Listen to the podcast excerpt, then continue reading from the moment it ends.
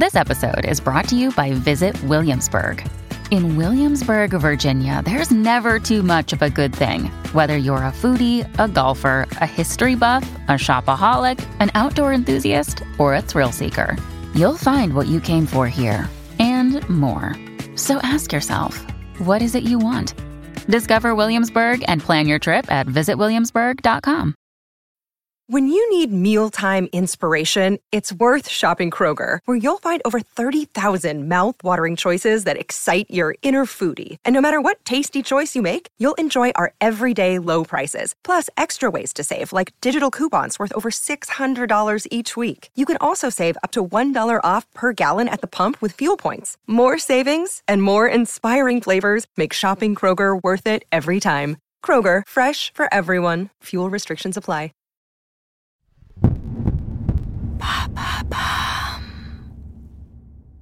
Cette saison de Love Story est consacrée aux couples de cinéma.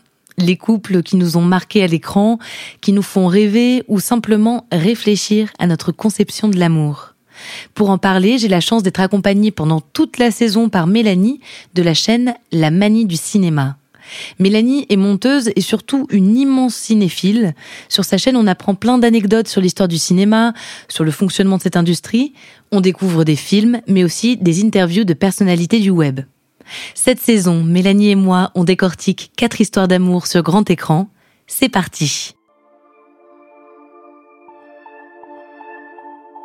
Salut Mélanie Salut Alors quand on a discuté ensemble de ce projet de saison sur les couples de fiction au cinéma, il y a un couple qui t'est venu tout de suite à l'esprit, comme une évidence. Ouais. C'est un couple qu'on retrouve pas dans un film, mais dans trois. Je te laisse euh, présenter ce couple. C'est les personnages donc de Céline et de Jessie dans la trilogie des Before de Richard Linklater. Donc Before Sunrise, Before Sunset et Before Midnight. C'est ça. Trois films qui ont été tournés sur plus de 30 ans.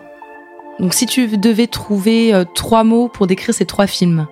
Bah, c'est pratique vu qu'il y a trois films justement. Donc euh, bah, en premier je dirais la passion. Mhm. Puis après euh, beaucoup d'attention. Et enfin pas mal d'imperfections. Donc cette semaine dans Love Story, une histoire de passion, d'attention et d'imperfection, une histoire d'amour. «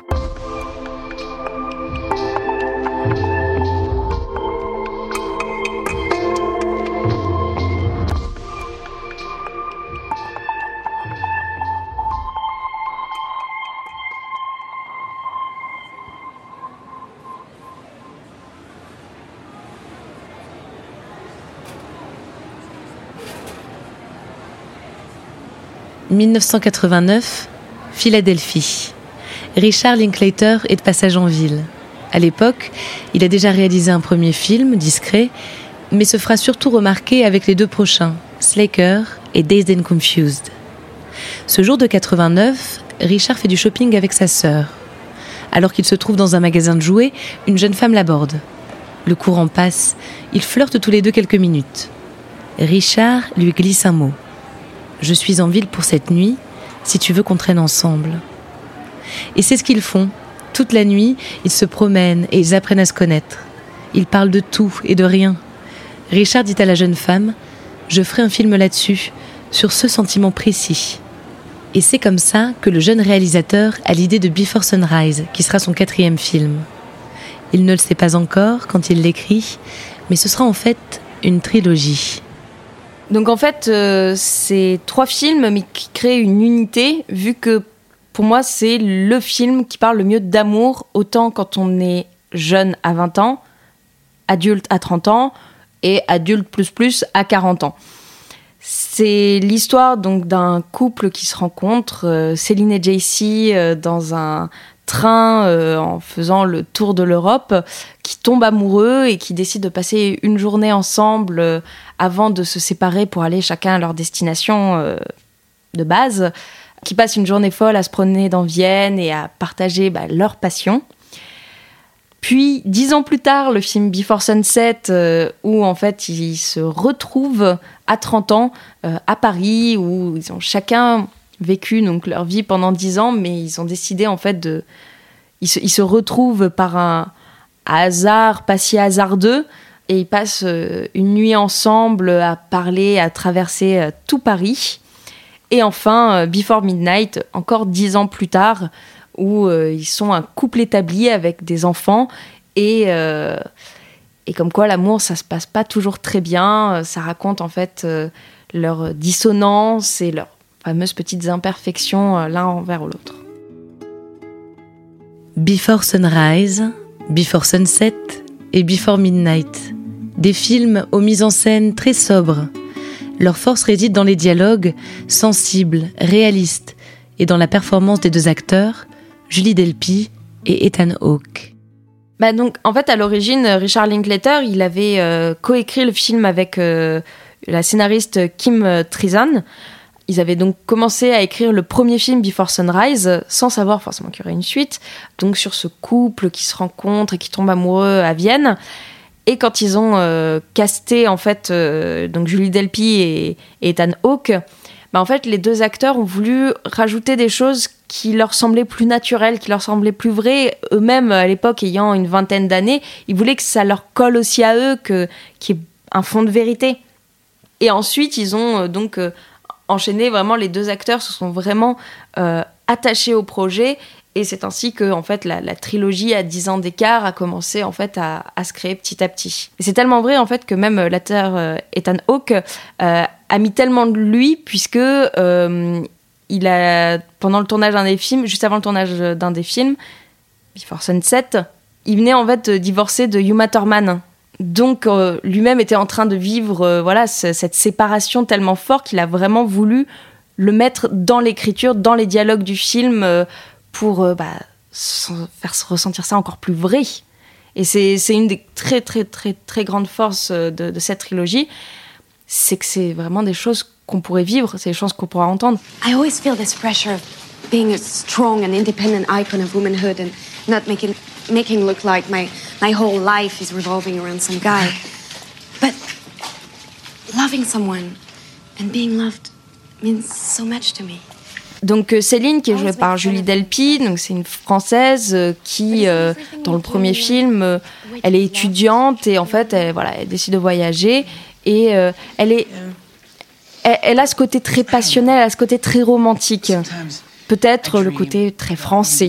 Tandis que Jesse, lui, c'est un peu l'aventurier, euh, c'est l'américain qui a décidé de faire un petit voyage euh, pour découvrir un peu le monde. C'est lui, il est un peu plus roots, mais en même temps, en fait, c'est là aussi où on se rend compte qu'il a un cœur très romantique également, et c'est là où eux deux vont se retrouver. C'est, ils ont tous les deux des caractères très différents, mais plus les films avancent, plus on se rend compte qu'en fait, ils se ressemblent énormément. I think I'd rather die knowing that I was really good at something, that I had excelled in some way, you know, than that I'd just been in a nice, caring relationship. Yeah. Dans le premier opus, Céline et Jessie découvrent ensemble les rues viennoises. Dans le deuxième, ils flânent dans les rues de Paris désertes en plein été. Dans le dernier, ils sont en vacances en Grèce avec leurs enfants cette fois. Leur histoire d'amour est avant tout une histoire de voyage. Et en fait, le voyage, c'est pas juste se déplacer d'un point A à un point B, c'est aussi se déplacer dans son esprit, c'est évoluer. Et, euh, et, tout leur discours, il tourne aussi pas mal là-dessus. Euh, moi, je trouve qu'il y a un côté très euh, Eric Romer qui lui faisait des dialogues vraiment très philosophique, euh, voilà, Manu chez Maud, Conte d'été, tout ça, c'est des choses qui sont vraiment très très euh, ancrées dans la philosophie. Et je trouve que là, en fait, la trilogie des Before, ça ramène de la philosophie, mais c'est un peu ce que des amoureuses diraient. C'est vraiment c'est c'est la philosophie de, de, la vie, un peu mm. plus. Euh, c'est la philosophie de l'amour, c'est du ressenti, c'est de l'émotion. c'est en fait essayer de mettre des mots sur ce qu'ils peuvent ressentir. Et c'est ça, en fait, qui crée vraiment les dialogues du film. I mean, I always feel like a freak because I'm never able to move on like this, you know? People just have an affair or even entire relationships. They break up and they forget. They move on like they would have changed brand of cereals. I feel I was never able to forget anyone I've been with. Because each person had their own specific qualities. You can never anyone. What is lost is lost. Au fil des films, on voit Céline et Jessie grandir, on voit leur amour évoluer. Au cinéma, on montre souvent les coups de foudre, les débuts de relations ou alors les ruptures. Mais que sait-on de ce qu'il y a entre les deux? Avec sa trilogie, Linklater donne la possibilité d'observer une relation mûrir, doucement, au fil des expériences que la vie pose sur le chemin de ses personnages. Okay, number one, you're fucking nuts. All right? You are. Good luck finding somebody else to put up with your shit for more than like six months, okay? But I accept the whole package the crazy and the brilliant, all right? I know you're not gonna change, and I don't want you to. It's called accepting you for being you. La trilogie des Before, c'est le film qui m'a fait aimer l'amour.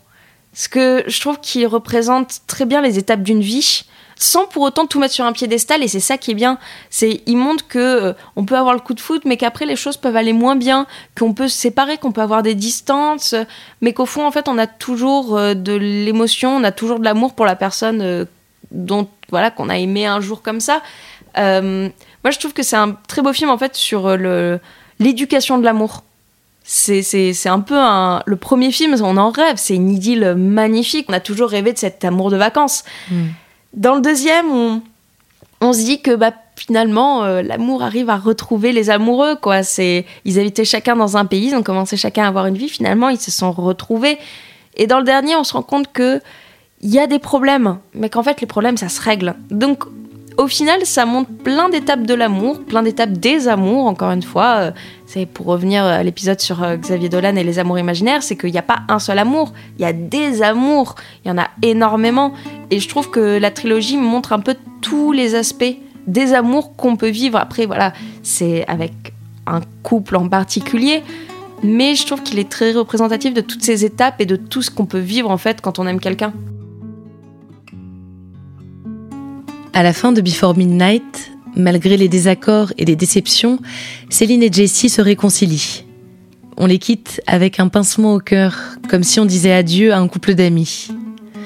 Interrogé sur une éventuelle suite, Ethan Hawke disait au New York Times J'avais un sentiment dans mes tripes, quand on a fini Before Midnight, que je n'avais jamais eu avant. Le sentiment qu'on avait terminé. Sunrise, Sunset, Midnight, c'est une seule œuvre d'une étrange manière. Mais ça ne veut pas dire qu'il n'y aura pas quelque chose d'autre, comme un épilogue. Après les Before, je serais curieux d'une série After, où l'on évoque la seconde partie d'une vie. Le cinéma parle assez peu euh, de l'amour des personnes, euh, en tout cas de l'amour, l'amour Mm. euh, des personnes de plus de 50 ans. Ça ferait une jolie histoire si ça pouvait suivre comme ça jusqu'au bout. Bah, de toute façon, enfin voilà, Richard Linklater, il avait fait Boyhood qu'il avait tourné sur 11 ans. Là, voilà, c'est un film sur 30 ans. Je pense qu'il va le tenir. Et je pense que les acteurs, ils ont envie de le tenir aussi.